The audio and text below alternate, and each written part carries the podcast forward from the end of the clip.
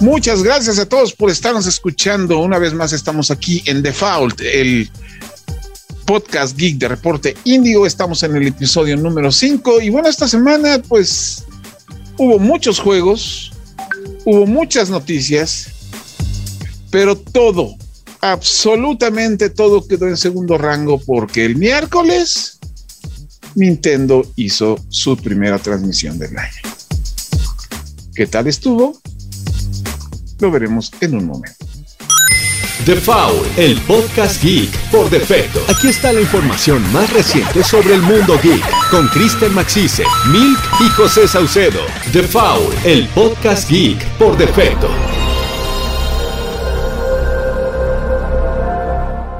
Videojuegos. Muchas gracias por acompañarnos aquí en Default, el podcast geek de Reporte Índigo. Mi nombre es José Saucedo y como todas las semanas nos acompaña Chris Maxis. ¿Cómo están? Espero que se encuentren muy bien y bienvenidos a un nuevo podcast. El decepcionado Iván Cardoso. Aló, eh, saludos a todos. Aquí andamos, eh, pero con la frente en alto y esperando que haya cosas mejores, ¿no? Así es. Y nuestra queridísima Milk Sparks. Oli, ¿qué tal? Estoy feliz también porque sí tenemos muchos anuncios y pues noticias para ustedes, así que sean bienvenidos y quédense con nosotros. Y bueno, pues vamos a comenzar con los juegos de la semana, que ahora sí fueron bastantes. El primero, una sorpresa indie, por, bueno, sí es indie, ¿no, Chris? Es indie, pero sí tiene como que más inversión, o sea, sí tiene como que cierta inversión medio grande. Entonces es indie, pero no indie.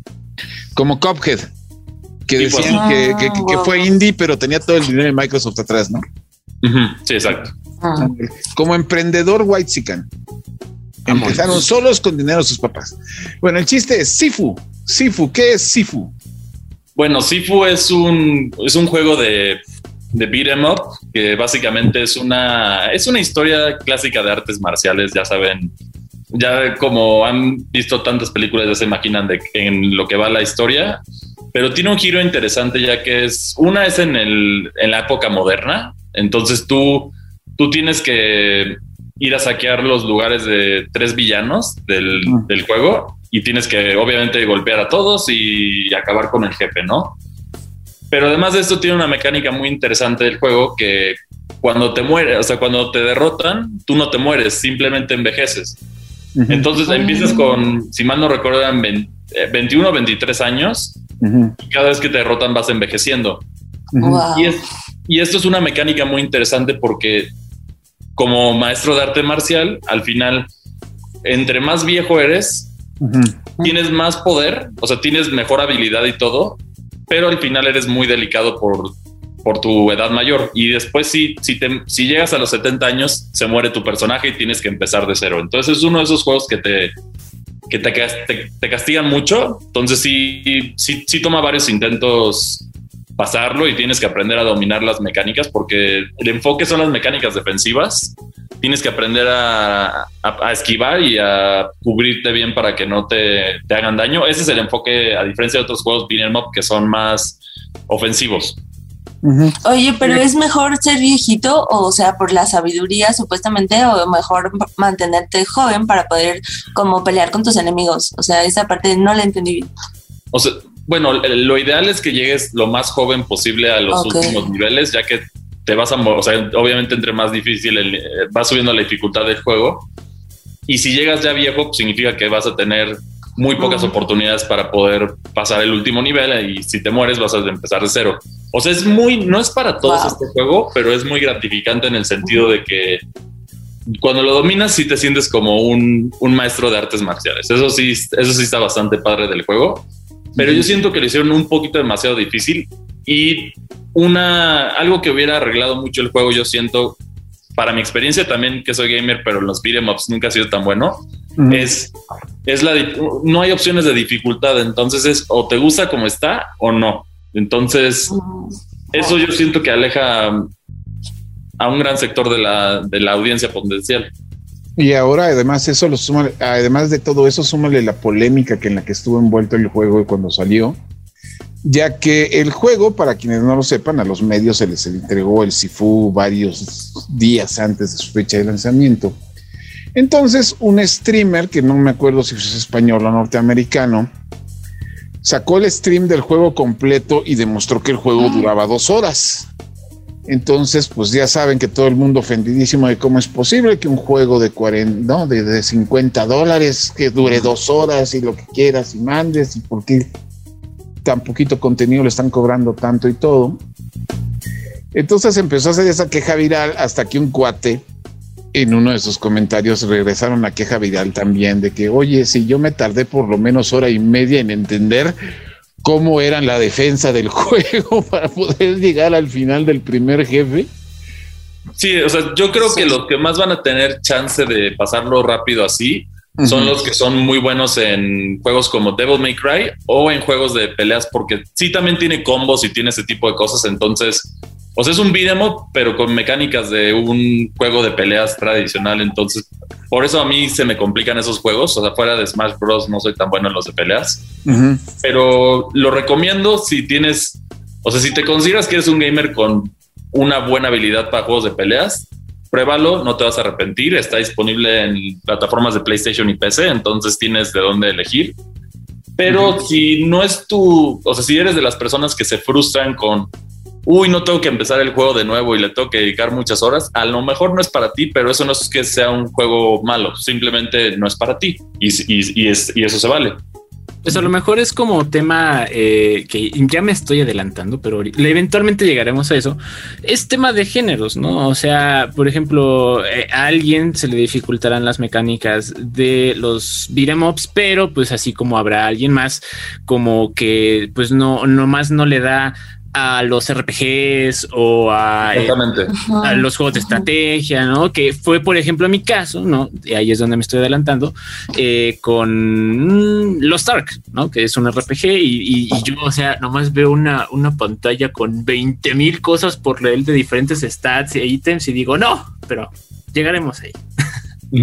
pero bueno, o sea, overall el juego está bastante, bastante divertido pero sí le tienes que dedicar el tiempo para tú, para tú volverte bueno y que lo puedas disfrutar, porque sí tienes que tener paciencia, como, como en las artes marciales, tal cual. O sea, sí es como mucho, hace mucha alegoría a las artes marciales en el sentido de que tú obviamente toma paciencia. Si quieres ser un maestro, pues no lo vas a conseguir en un día, no lo vas a conseguir. Tienes que practicar, practicar, practicar, practicar para eventualmente, para eventualmente ser el mejor. Y ya una vez que ya dominas eso, vas a volar por los niveles. Tú vas a decir, hijo, esto que me tomaba tanto tiempo en pasar y no lo puede pasar.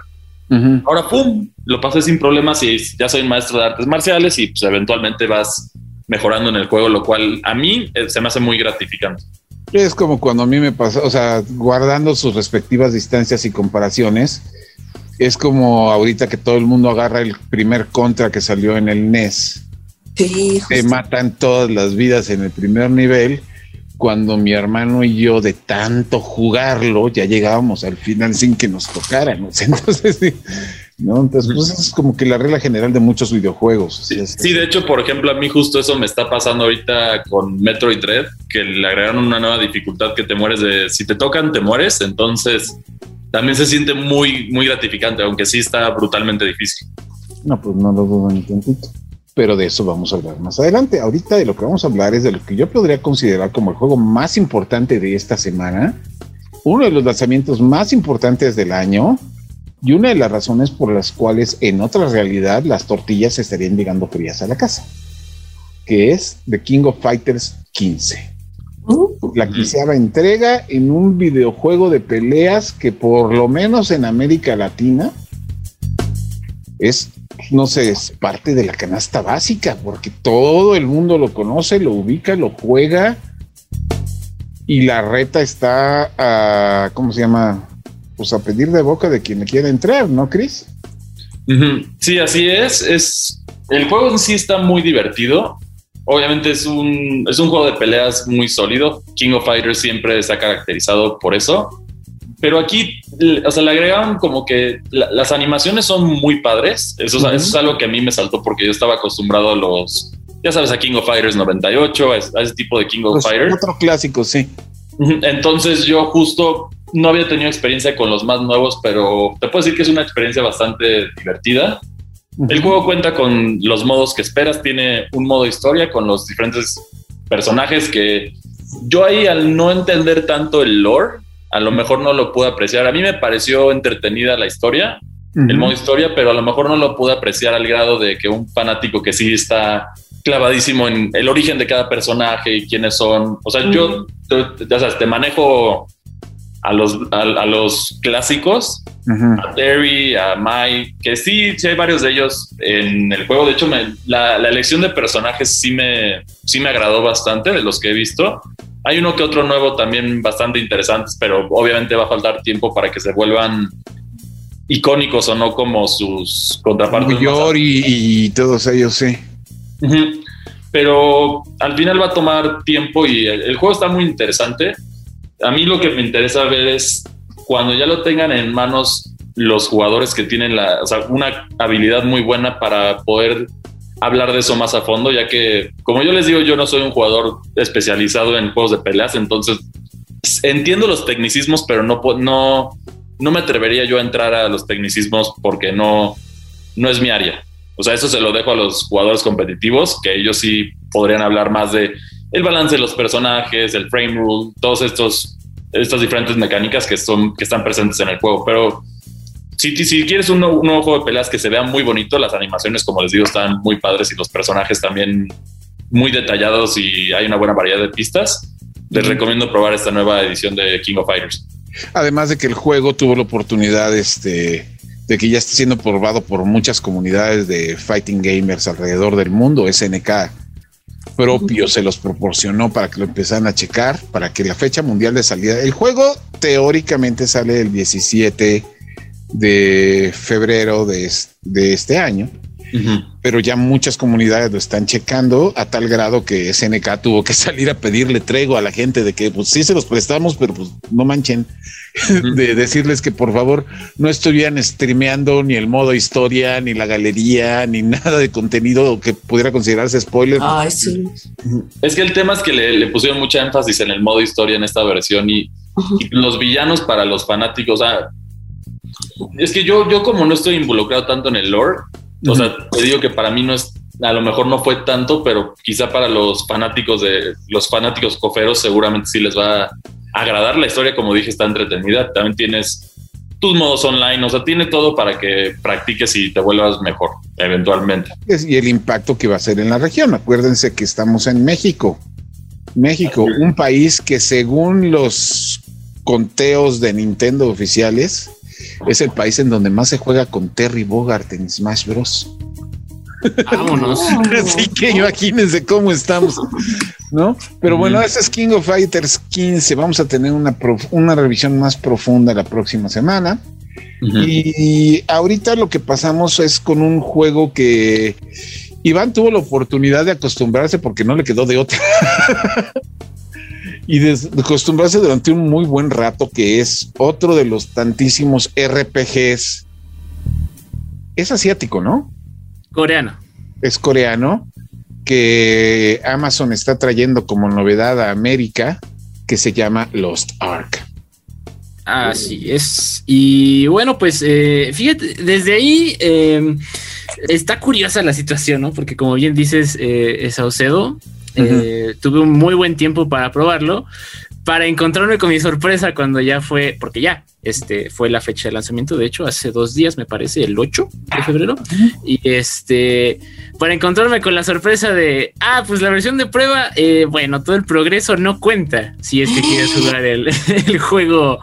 Eh, bueno, el, pues sí, la, versión final ya de lanzamiento para todo el público. Y fue o sea, pero te regresó como así, échatela otra vez o te cambió la versión.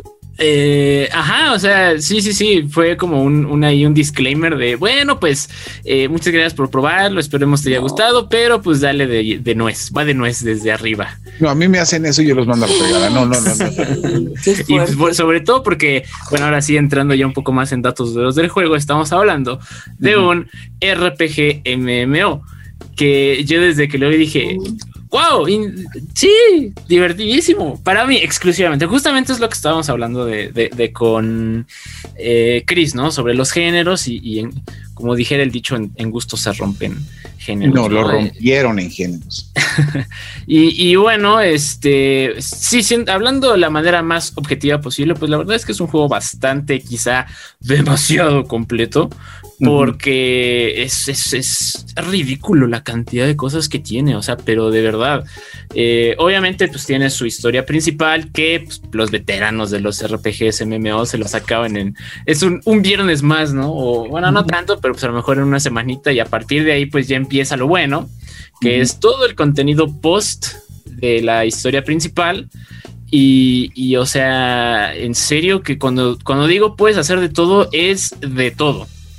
Aunque bueno, eh, es yo diría un 80% PvE, 20% PvP, porque sí hay enfrentamientos directos entre otros jugadores, pero la mayor, además de eso, pues también hay raids, también hay este eh, dungeons, ¿no? Por, de hecho, por ahí como que muchos dijeron que se parecía mucho a Diablo.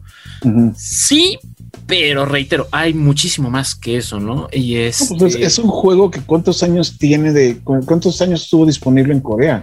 Mm, es desde el 2008, no, no, no, desde el 2018 me parece, que fue su lanzamiento original tanto en, en Corea como Rusia. En, territorio de Rusia también se, puede- se jugaba y, y pues sí, ¿no? O sea, ahí sí hay de todo y también como buen RPG tiene diferentes clases, que también eso es, es como debatible, ¿no? Porque tiene tanto contenido y tiene, no son muchas clases, son en total como cinco u ocho, pero es, o sea, como que el juego te lo sugiere, ¿no? Así como de, y estas son las clases para que pases el juego con cada una y es como de, "Mm, no lo sé, con una creo que sería suficiente de tantas cosas que hay por hacer y completar.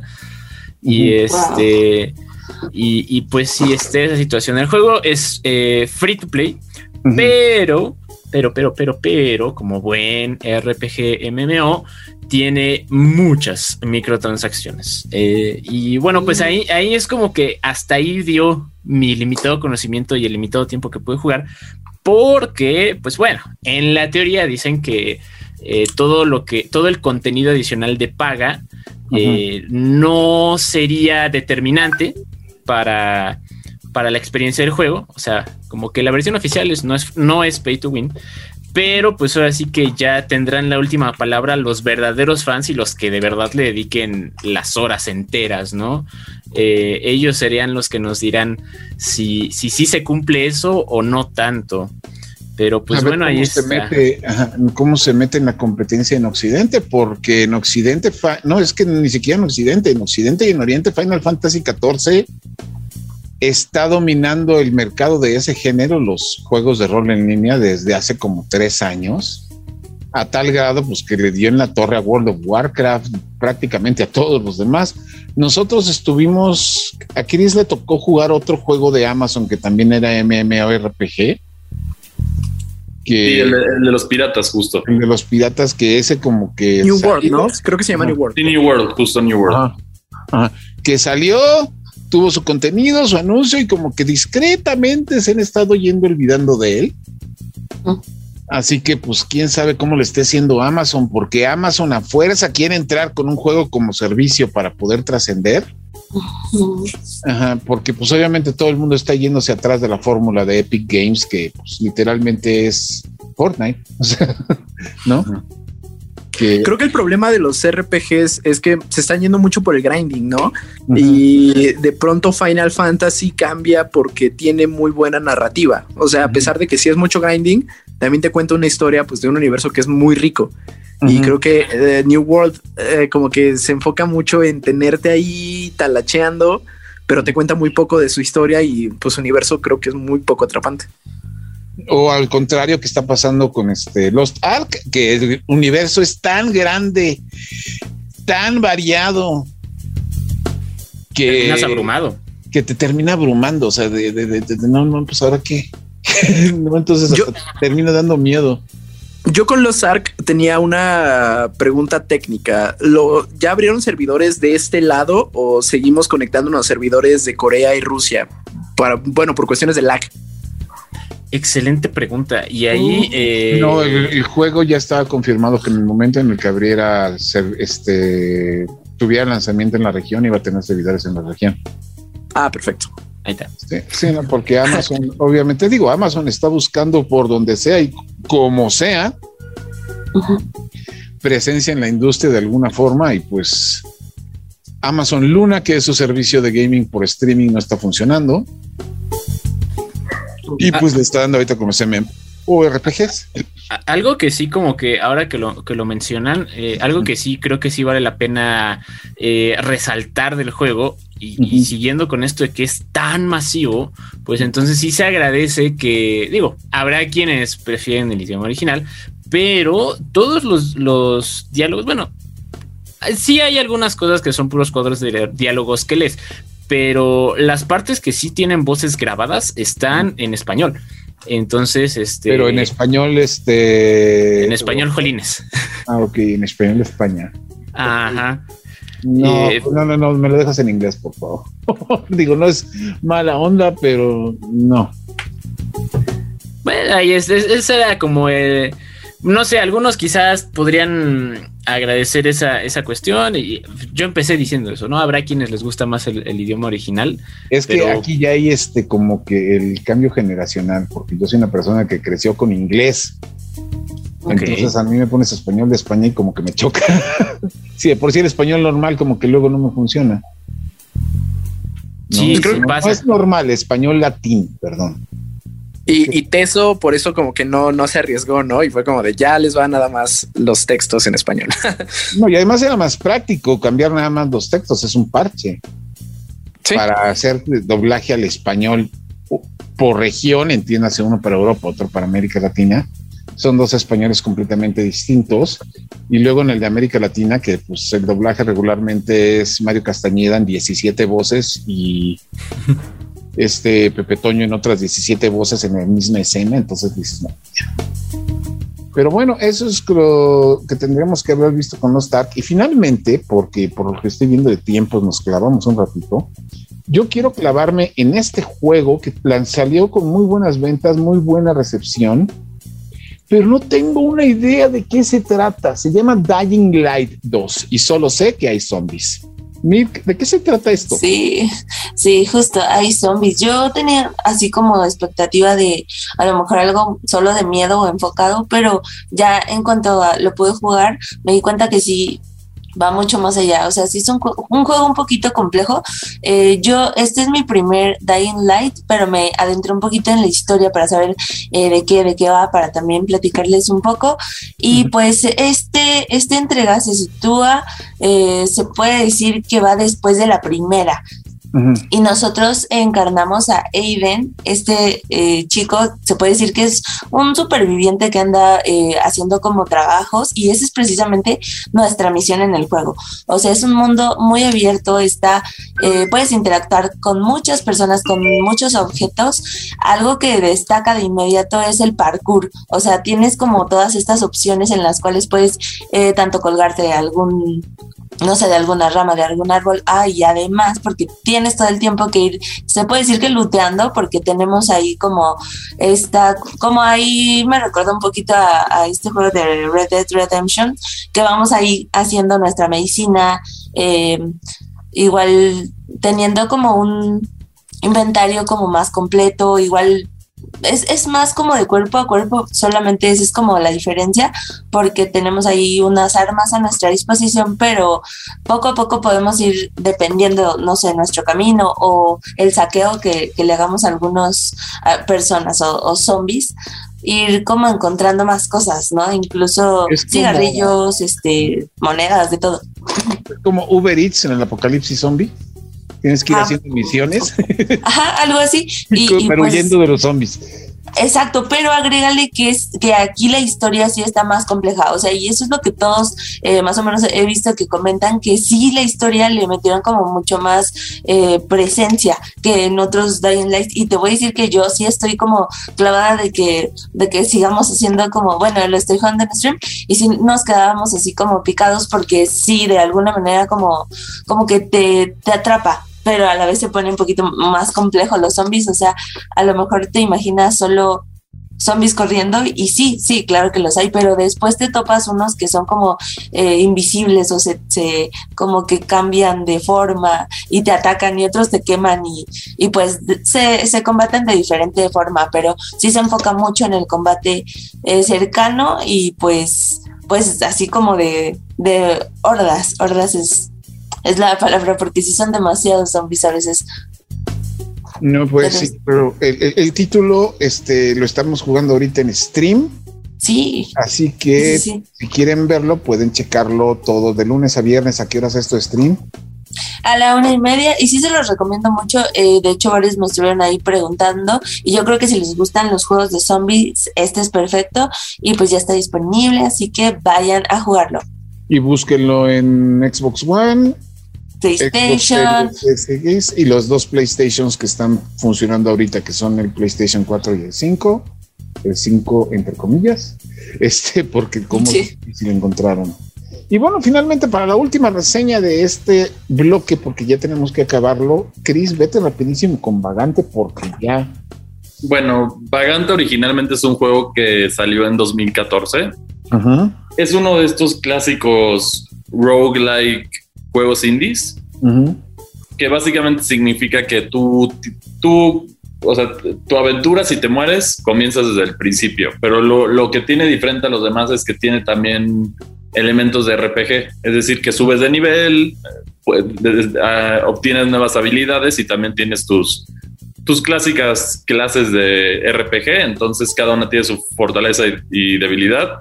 Y el juego está Está bastante divertido, o sea, está divertido. Yo recomiendo jugar, jugarlo con un amigo, ya que ese es eh, ahí es cuando más te vas a divertir.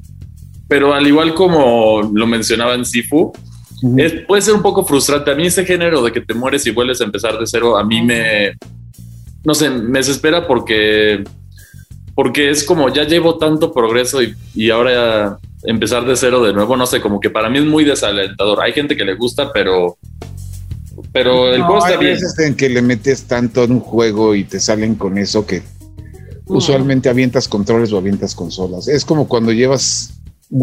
Aquí voy a ver bien viejito. Es como cuando llevas seis horas jugando un RPG y resulta que la tarjeta de memoria de tu Play ya está. Justo me pasó eso con. O sea, en ese sentido, la frustración me pasó igual con Returnal, que también lo sentí así. Pero el, el, bueno, hay un elemento en este juego que yo sí voy a criticar. O sea, el juego es divertido, como lo mencioné, pero está demasiado oscuro. O sea, una cosa es que vayas por un tono más siniestro y tenebroso, porque básicamente son unos aventureros que van a una cueva llena de tesoros y monstruos.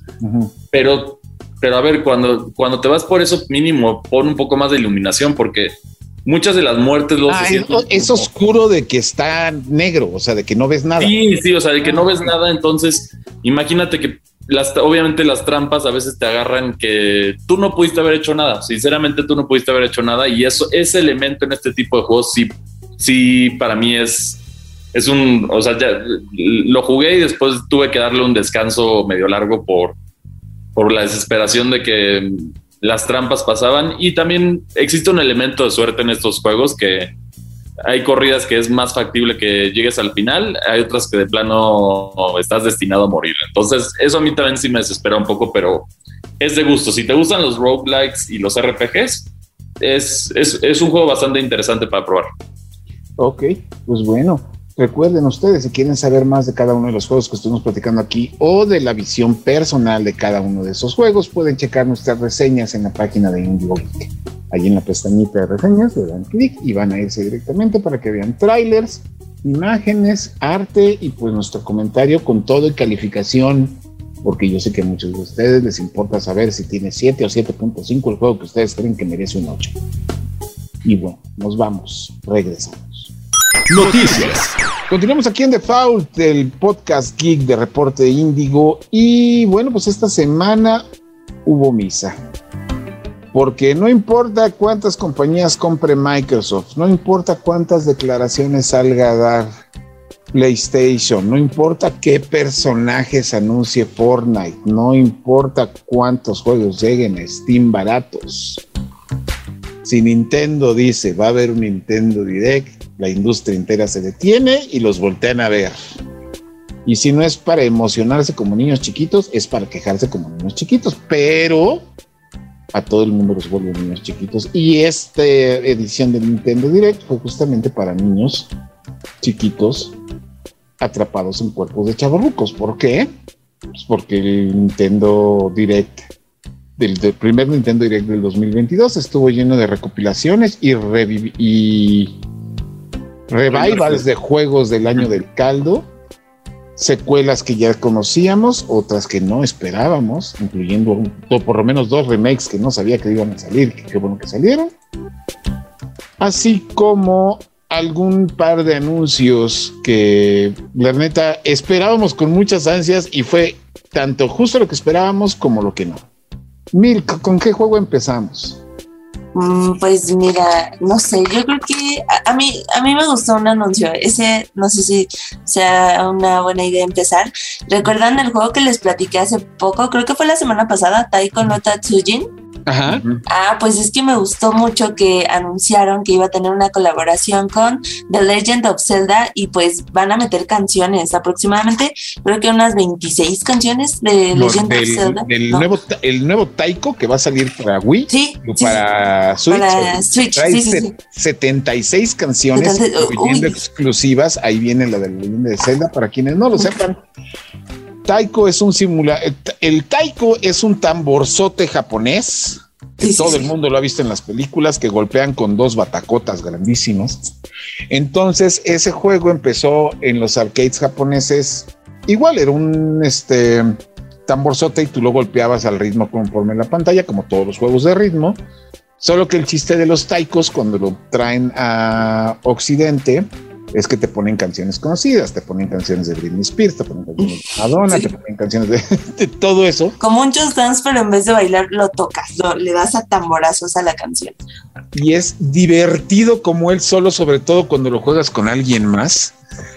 Este, y si alguno de ustedes no lo ubica, seguramente pueden ubicar a uno de sus hijos si son nintenderos, porque los creadores de Taiko fueron los que crearon el Donkey Konga era que jugabas el Donkey Kong, que era lo mismo, solo que con congas, solo que con bongos, perdón. Pero bueno, ese fue, el, digamos que uno de los anuncios bonitos que se pega junto a otro de Bandai Namco que a mí me fascinó, que es Clonoa.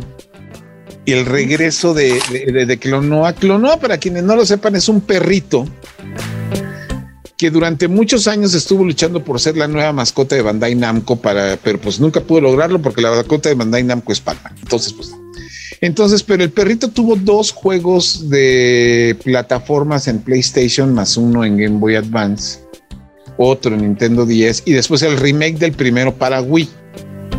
Es un juego muy bonito, muy emotivo, con una historia grandiosa, maneja su propio idioma, y ahora, las, eh, tanto el primer juego como su secuela, los, les hicieron remaster y los me van a meter en un solo disco para junio o julio, para verano.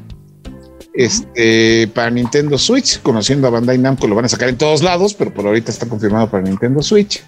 Eso a mí me emocionó bastante. ¿Por qué? Porque a mí, porque Clonoa siempre se me ha hecho una gran mascotita. Es de esa mascotita que todo el mundo, cada vez que todo el mundo da por muerto, regresa. Y, este, y el juego es muy tierno y muy bueno. O sea, si, les gustan los juegos de plataforma, se los voy a recomendar muchísimo. Si no lo pueden jugar, si no lo quieren jugar en Switch, lo pueden buscar en Wii, en PlayStation, en Game Boy o en 10. ¿Va? ¿Qué anuncio viste que te interesara a ti más, Iván? Híjole, pues a mí el Mario Strikers eh, al menos me hizo levantar la ceja, ¿no? Porque, o sea, yo pensé que ese juego ya había quedado como que pues ya, o sea, pasó y, lo teníamos todos eh, en la memoria, pero no, al parecer, bueno, es que es Nintendo siendo Nintendo, ¿no? O sea, nunca esperas nada, pero eso es lo bonito, ¿no? Porque puede pasar cualquier cosa y en este caso eh, pasaron muchas cosas, entre ellos Mario Strikers. Entonces será interesante verlo de regreso porque sobre todo como que le tengo un no sé qué porque era de los poquísimos juegos que yo tenía en el GameCube, porque yo tuve, este, yo pasé la etapa de, GameCube y era así de los poquísimos que, tenía. Y pues la verdad es que a mí, eh, no soy tan afín a ese tipo de juegos, pero pues como ahora sí que no había de otra, eh, poco a poco le fui agarrando cariño y entonces pues sí, este, yo creo que de mi lado estaré como que atento a ver qué va a pasar con el, con el Mario. Es que además estás hablando del Mario Strikers de Cubo, que era una maravilla. No era como el de Wii, que era un caos, pero. No, pero el de Wii también era bueno. Entonces... no, pero llega un momento en el de Wii. Yo me acuerdo cuando estábamos jugando el demo, híjole, que sí llegaba un punto en el que decías, güey, ¿qué está pasando? No tengo idea. O sea, pero, yo en lo general estoy muy emocionado por el juego. Digo, yo también soy muy fanático de la franquicia. De hecho, es sí es por mucho mi franquicia de, o sea, la franquicia de Mario de deportes favorita. Y, y, de hecho, curiosamente, es de los pocos juegos que tenían un online sólido en el Nintendo Wii. O sea, eh, jugar competitivo era muy divertido. Esos partidos de cuando estabas en, en Gol Gana era épico. Y también siento, no sé cuál sea su opinión, pero siento que curiosamente es el juego que más le ha dado personalidad a los personajes de Nintendo.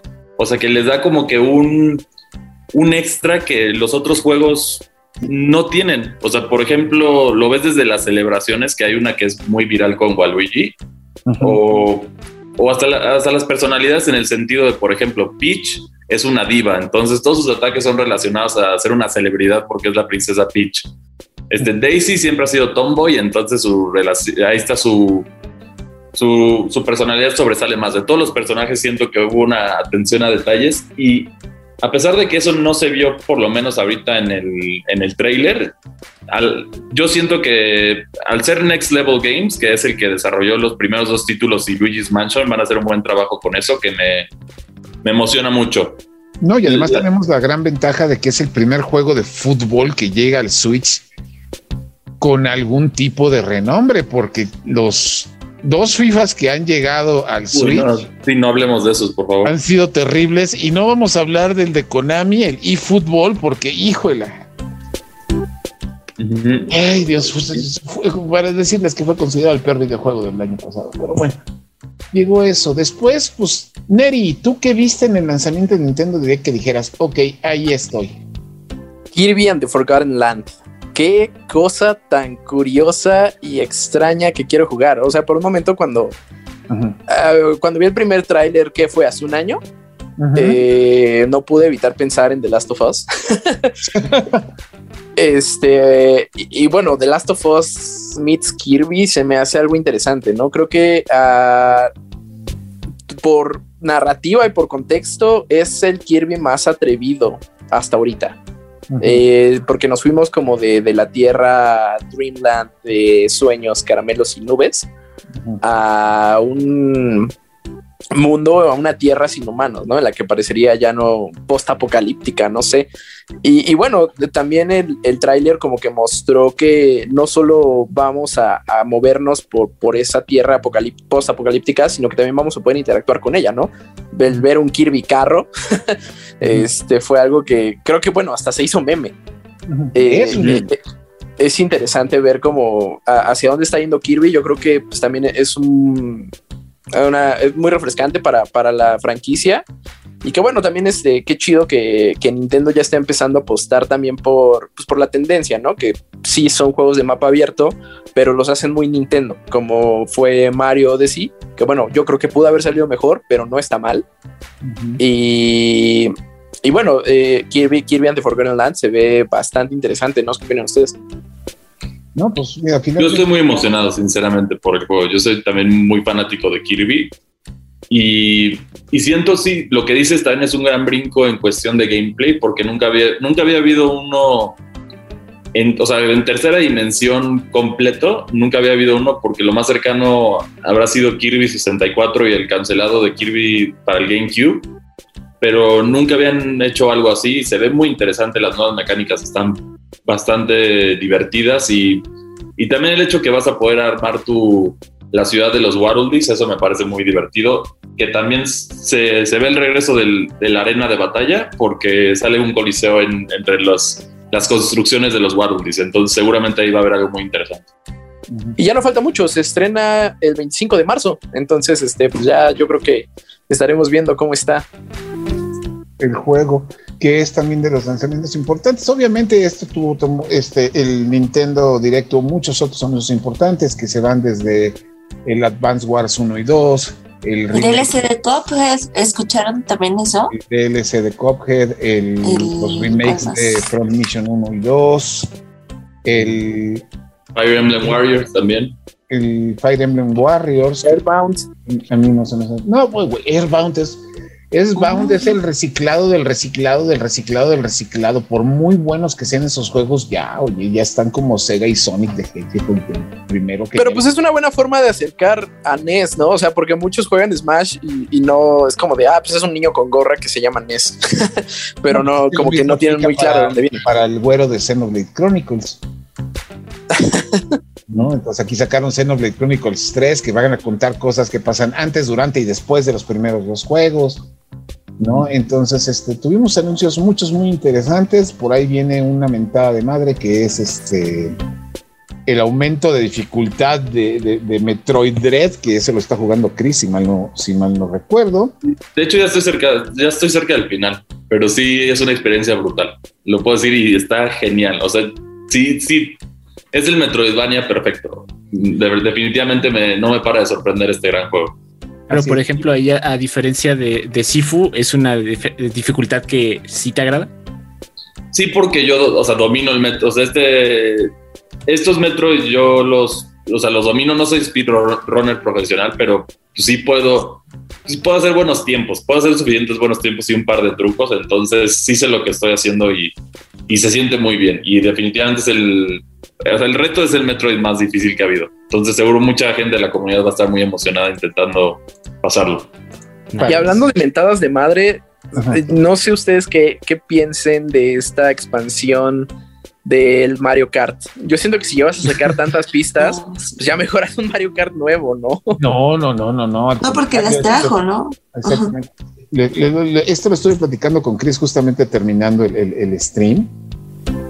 Agarrar 42 pistas de los juegos anteriores, a final de cuentas es rehacer trabajo ya hecho. Entonces te ahorras muchísimo tiempo, muchísimo dinero.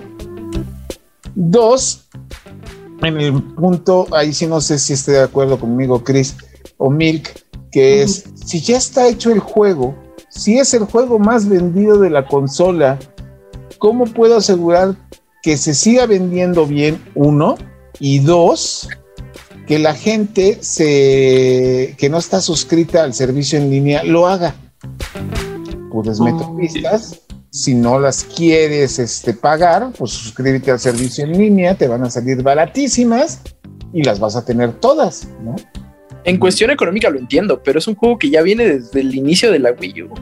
No, pues es lo que te decía ahorita, pero la situación está de que pues vamos a rearmar y recelebrar y todo. Y además estoy seguro que es parte de un paquete más grande de downloads que va a incluir más personajes y todo.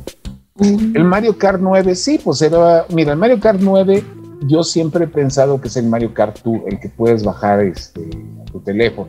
Para móviles, sí. Para móviles. Sería el Mario Kart 10. Y el Mario Kart 10, pues, te digo, es mejor la apuesta segura que la apuesta que no. O sea, es más o menos este lo que ocurre con el Wii Sports que el Wii Sports es la apuesta más segura que vi en toda ese, en todo el Nintendo Direct porque ya tenemos a la gente que casi no juega ya tenemos a la gente que juega ahora vamos por la gente que no juega pero ¿sabes qué, me, ¿sabes qué me preocupó de la expansión de Mario Kart a mí en lo personal? Mm. O sea, las, bueno, en el original para los que no saben, el Mario Kart 8 salió originalmente en el Nintendo Wii U, que yo lo jugué desde ahí, me encantó. Parte de los mapas que vienen ahí son parte, son una expansión y se ve que sí les dedicaron mucho trabajo, son grandes pistas. Pero aquí me, me, me, saltó un poco el hecho de que, por ejemplo, Choco Mountain, que es, es de Nintendo 64, no está optimizada, o sea, no, no, trae mecánicas de Mario Kart 8, simplemente agarraron la, la, la ah. Choco Mountain de Mario Kart Tour y la pusieron ahí. O sea, siento que eso sí me está preocupando porque ciertos juegos, ¿a cuántas pistas van a ser de Mario Kart Tour? Que no van a tener estas mecánicas de antigravedad, lo de agua, todo lo que hace. eso sí, no, pero es que aquí tienes que esperarte un ratito. Digo, estamos viendo un tráiler, todavía no vemos la versión final. sí, pero por ejemplo, cuando llegue estoy seguro que van a venir con los suficientes cambios para aplicar, porque una cosa es o sea, yo no creo que Nintendo nada más agarre y, sobre, y, escale en gráficas bonitas pistas de hace 35 años. Digo, si está ahí la moneda al aire, porque Nintendo, como ya lo hemos comentado, cuando hace sus remakes, los hace de dos formas. O va a ser el mejor videojuego de la historia. O va a ser algo terrible. O te va a dar el arroz frío. Entonces, este... Pero pues ahí está la situación, ¿no? veamos ahora qué se logra hacer. Y pues obviamente la primera download, ¿cuándo llega? La primera llegaba creo que el próximo mes, en, marzo ya llega. Entonces pues ya vamos a ver en internet, con todo el mundo se esté quejando, ustedes van a saber si valió la pena. Sí. Y para ustedes, ¿cuál sería la pista que más les gustaría ver? Yo tengo la mía, que sí me encantaría ver, que es la del castillo de Bowser de Nintendo 64. Esa es la que me... Si no está esa, me voy a, voy a destruir mi Switch. Yo no sé, pero yo en el Mario Kart de 10 había una pista basada en la casa embrujada de Luigi. Ah, ya sé cuál dice, sí, ya sé cuál dice. Es buena, es buena pista. Pero bueno, pues con esto vamos a cerrar rapidísimo lo de Nintendo Direct porque ya nos extendimos un buen y todavía nos falta un bloque. Así es que cortamos y regresamos. Mundo Geek. Y bueno, pues estamos estrenando este programa en el 12 de febrero estamos a dos días del polémico Día del Amor y la Amistad. Y pues los gamers también tenemos nuestro corazoncito. Así que para que ustedes tengan algo que hacer el lunes, si no tienen dinero, pero tienen acceso a Game Pass o sus consolas o su PC, pues vamos a darles una recomendación para ver qué pueden hacer con solos o con su pareja en el mundo gamer. Y empezamos con, con mi queridísima Milk. Milk, Ay, pues. ¿qué puedes recomendar para jugar en pareja y otro para jugar solo? Estoy justo pensando, mira, yo ya había platicado y creo que sí, eh, no sé, lo, lo, he dicho varias veces, el juego que como que siento que te da una conexión padre con la persona que sea que lo estés jugando es It Takes Two. A mí me gustó mucho jugarlo y de hecho se lo recomiendo a todos así como que, oh, bájalo y aparte tiene esta cuestión de que tiene el pase amigo y no solo eso, o sea, creo que hay varios juegos que tienen eso, esa modalidad del pase amigo. Está muy padre porque solo una persona debe tener el juego eh, comprado y la otra persona puede solo descargar como una versión eh, gratuita y pues ya nada más lo van a jugar siempre que la otra persona que tenga el juego original los invite. Entonces, eh, pues el juego me gusta mucho la historia que te digo que, eh, pues en concreto, se trata de una pareja que está a punto de divorciarse y al decirle a su hija estas palabras, pues como que no sé, su llanto mágico, algo pasa, pero pues se vuelven como seres pequeñitos y tienen que hacer un montón de retos para volver a sus cuerpos, pero pues tienen que trabajar en equipo, hablarse mucho, tener mucha comunicación y el arte pues la verdad también está muy padre, las cinemáticas te dan súper así como que detalles de la historia y pues es mi recomendación en pareja porque aparte no lo puedes jugar así para nada, para nada solo, o sea, es más, tendrías que tener cuatro brazos o, no sé, o sea, ¿sabes? O sea, o tener dos controles ahí. Pero bueno, esa es eh, la recomendación. Y fíjate que solo estoy pensando, yo creo que me iría por algún juego de terror porque eso es algo que, que siento que me, me gusta mucho jugar eso sola y pues mejor en stream, como que me siento acompañada. Pero un jueguito así como de terror y ahorita eh, pues me pedían así como que alguno, pero pues hoy no sé a cuál le traigo ganas. ¿Sabes? ¿Sabes cuál? No sé si alguno de ustedes ya lo haya jugado. Se llama Bendy. Tiene el. el... Bendy and Machine. Sí, sí. ¿Sabes? La, la, más o menos como que la trama. A mí me llama mucho la atención y solo sé que es como, pues, de pistas, te dan como un poquito de jumpscares y no sé, yo creo que sería ese, ¿no? Es buen, es buen juego. Sí. ¿Tú, Chris? Yo mis recomendaciones serían, bueno, un, yo voy a hacer las de Nintendo para que también los que tengan Nintendo, un juego de parejas muy divertido en Nintendo que, que a lo mejor para una, si tienes una pareja que no está en gamer como tú, es Yoshi's Woolly World. Perdón, Yoshi's Crafted World. Sí. Es, es un El, juego. de- el Yoshi, el Yoshi Sí. Chambritas. eh, eh, eh, pero el, el de Nintendo Switch, o sea, el, el Crafted World, el que es como de cartón, el mundo. Ah, ok. El Visualmente es, a mí se me hace muy bonito la dirección ar- artística de ese juego, entonces ayuda mucho, como, o sea, son colores bonitos, entonces sí va a ser una experiencia memorable para los dos. Y también si, si tu pareja es medio manca, lo bueno es que puedes, se puede montar en, el Yoshi se puede montar en el otro Yoshi y tú le puedes dar rayos, entonces está divertido, puedes aventar y comerte al otro y pues, hay trabajo en equipo en el juego, o sea, puedes pasarlo solo, pero siento que ese juego lo está divertido con tu pareja. Yo lo, yo lo he jugado con mi esposa y, y no, es, no es tan gamer de ese tipo de juegos, pero sí se ha divertido con, con él. Lo recomiendo mucho. Y de juego solitario, aprovecha para, para olvidarte de tu dolor. Juega Mm. Metroid Dread en, en la nueva dificultad. Mm. Sí, no, si no vas a sufrir con una cosa, mejor sufre con dos. Porque la verdad, Metroid Dread, obviamente a mí me, yo quiero ver, me encanta ver que la saga finalmente tenga un poco más de reconocimiento. Y es los Metroidvania se han vuelto muy populares gracias a ciertos juegos indies. Y, y, pues, ¿por qué no darle la oportunidad al, al Metroidvania original? Así es. Pues bueno, eso nos vamos con esas dos recomendaciones. Neri. Híjole. va a poner las recomendaciones este, indies, ¿no? O Ok, va, O alternativas. me agrada muchísimo. Y ya que lo mencionas, creo que para jugar eh, en pareja salió Moving Out. Qué juego tan gracioso. Es de los mismos que hicieron Overcooked, que bueno, eh, en, en Moving Out vamos a tomar el control de un equipo de mudanzas, este, pero son las mudanzas más torpes posibles de la historia. Entonces puedes romper cristales, este, golpear cosas y, tu- y tus monos se controlan torpes. Entonces eso, eso es lo divertido de Moving Out, ¿no? Estarte gritoneando con la misma persona que está contigo en el sillón, eh, que, que lo empujen hacia la derecha, que lo avienten al mismo tiempo. Eh, es un juego, creo yo, muy divertido. Este, y que, pues sí, creo que refuerza muy bien esta parte de trabajo en equipo, porque aparte vas contra tiempo. Si, si lo haces muy lento, no hay forma de pasar al siguiente nivel. Entonces, Moving Out creo que es la opción ganadora. Si son fans de lo indie, este, ¿En dónde o no tienen mucho jugar? dinero, también está a un precio muy, muy accesible. Y de un solo jugarlo. mande ¿En dónde puedes jugar Moving Out? en todos lados. Está Xbox, PlayStation, Nintendo, PC. Sí, y de hecho en PC me parece que sí está en Game Pass. Ah, ok. Entonces, este, lo, lo van a pasar muy, muy chido.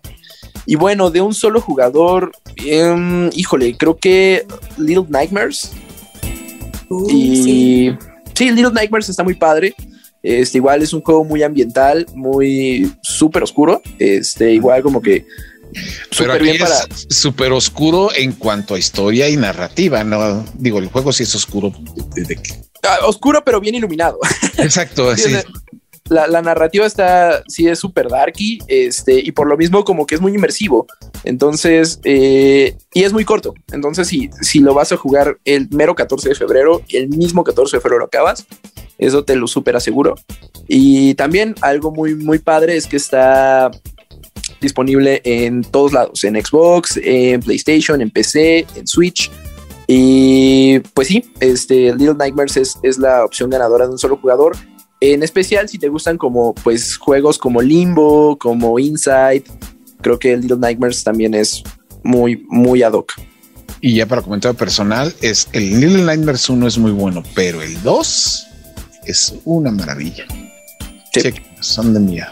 Iván, Ok, pues yo recomendaría, eh, me toca la, la recomendación de terror, ¿no? Porque así como en las películas, este siempre viene, nunca viene mal, más bien, una, una peli de terror para acompañar con tu pareja. Un juego de terror también para eh, el día yo recomendaría incluso hasta tres, porque sería la colección de, The Dark Pictures, que son estos juegos que rayan también en, casi casi experiencias de, pues, de película eh, interactivas, ¿no? En la que eh, tienes un grupito de personajes y pues tú vas eh, tomando las decisiones por ellos, ¿no? esperando que no se te muera la, la, menor cantidad de personajes hasta el final.